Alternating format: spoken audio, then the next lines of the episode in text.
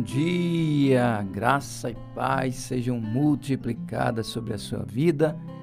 Estamos chegando com mais um Edificando Minha Família e hoje quem vai trazer uma palavra poderosa de Deus para a edificação das nossas vidas e também dos nossos casamentos é a ministra Lindalva. Bom dia, Lindalva, graça e paz seja multiplicada sobre a sua vida.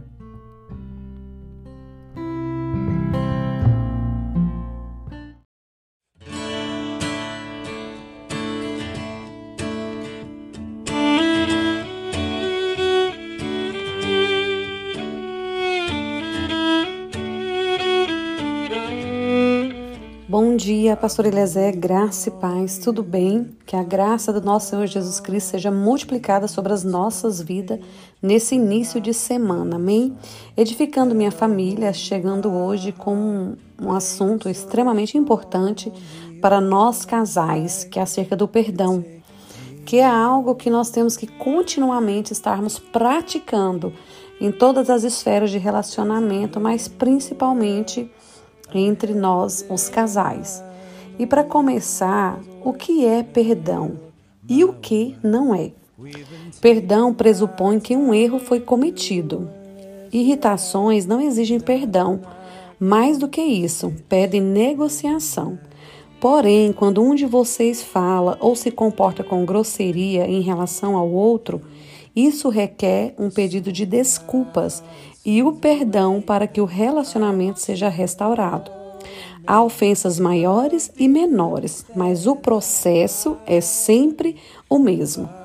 Quando um ofende o outro, uma barreira emocional se ergue entre os dois, e o passar do tempo nunca vai removê-la. Barreiras são removidas com pedidos sinceros de desculpas e perdão genuíno.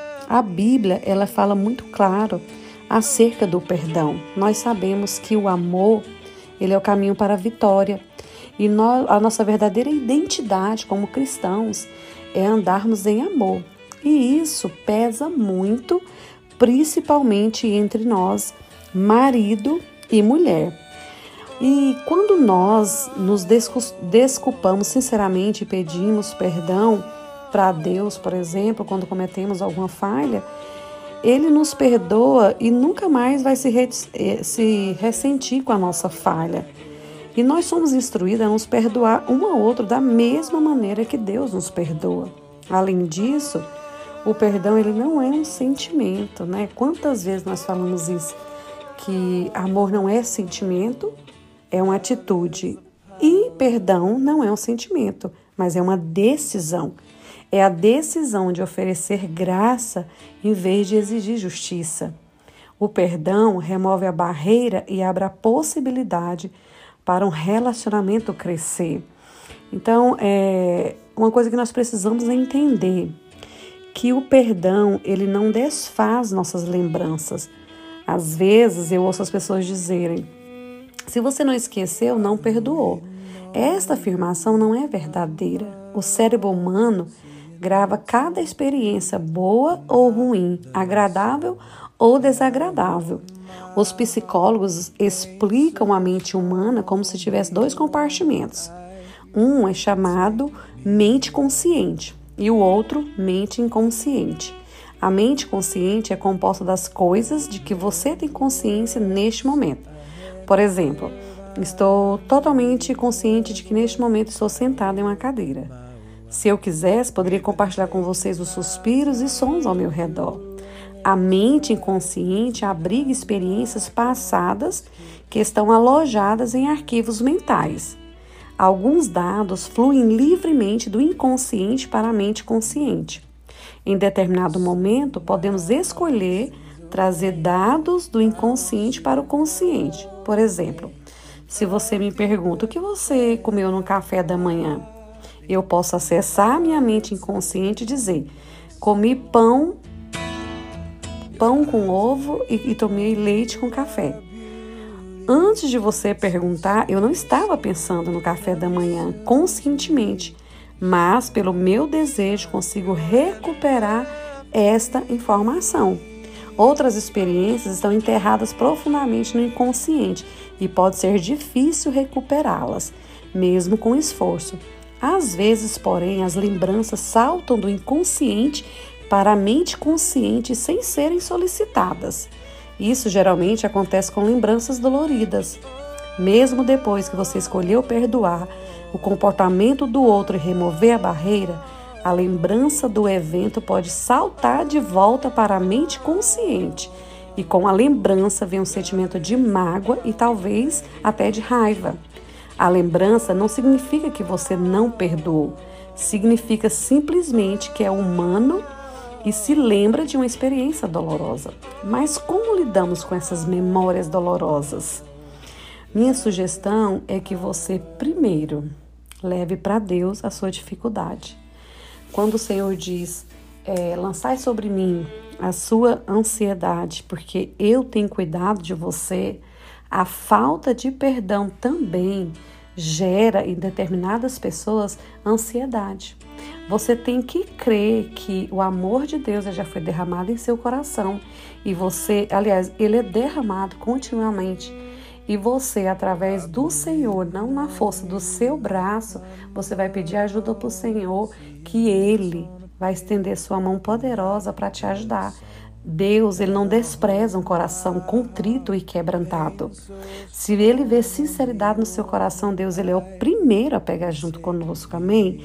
Então lance sobre o Senhor a sua chateação cada vez que você lembrar, porque Satanás, ele é perito em pintar aquele quadro negro daquilo que aconteceu naquele dia que te feriu. Quando ele fizer isso, você pega aquela parte boa que você já viveu com seu cônjuge, você esfrega bem na cara dele. Porque você não pode alimentar, é aquilo que a maioria dos pregadores usa como exemplo. Você não pode impedir um passarinho de sobrevoar sobre a sua cabeça, mas você pode impedir que ele pouse sobre a sua cabeça e faça um ninho. Amém? E segundo, o perdão não remove todas as consequências do erro cometido. Por exemplo, uma mãe economizou dinheiro para uma cirurgia. O filho rouba e gasta em drogas. Se ele pedir desculpas sinceramente, ela pode perdoá-lo? Claro que pode, mas o dinheiro mesmo assim se foi. Um pai abandona a mulher e os filhos, 20 anos depois, ele volta para pedir perdão. Eles podem perdoá-lo? Claro que pode, mas isso não recupera os 20 anos perdidos. Muitas vezes o marido irado abusa fisicamente de sua esposa, chega a bater, bater agredir fisicamente. Ele pode se desculpar com sinceridade, ela pode perdoá-lo? Pode. Mas você, você concorda que as feridas que se foram criadas, elas continuam lá? Então, todo comportamento ele tem consequências. Comportamento positivo tem consequências positivas. Comportamento negativo tem consequências negativas. O perdão não remove todas as consequências do comportamento errado. E terceiro, para finalizar essa parte hoje do perdão, o perdão ele não reconstrói a confiança. Um marido que foi sexualmente fiel à sua esposa mais tarde terminou o caso, ele pediu perdão. E às vezes a mulher fala assim: Poxa, eu acho que perdoei, mas eu não confio nele. E, e às vezes a mulher pensa que por causa que não confia mais nele, ela não o perdoou.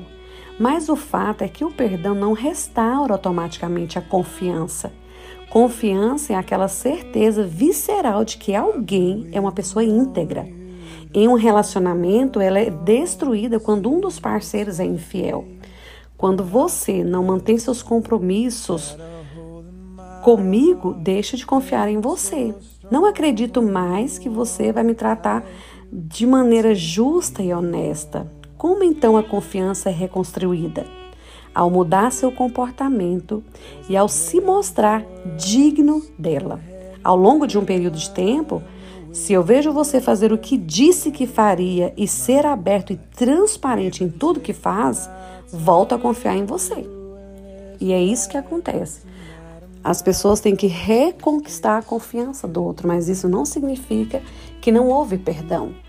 É necessário uma restauração dessa confiança. Então a pessoa tem que se mostrar digna dessa confiança e vai ter que correr atrás, vai ter que lutar para que isso aconteça. Amém? Então, esta é a mensagem de hoje. Estarei dando continuidade acerca do perdão na segunda e na quarta. E eu espero que vocês tenham sido muito abençoados. E você será mais abençoado se você praticar essas verdades que você tem aprendido aqui no Edificando a Minha Família, que tem sido uma bênção. Mas não perca seu casamento, não, não perca sua família, simplesmente porque você não consegue perdoar. Em Deus nós conseguimos todas as coisas, porque tudo é possível àquele que crê. Quando o Senhor diz assim, impossibilidades humanas, possibilidades divinas, perdoar o seu cônjuge, por maior que tenha sido a falha dele, entra justamente nesse versículo. Então, lance para o Senhor as suas decepções, as suas frustrações e em Deus reconstrua uma nova história. Amém. Um grande abraço.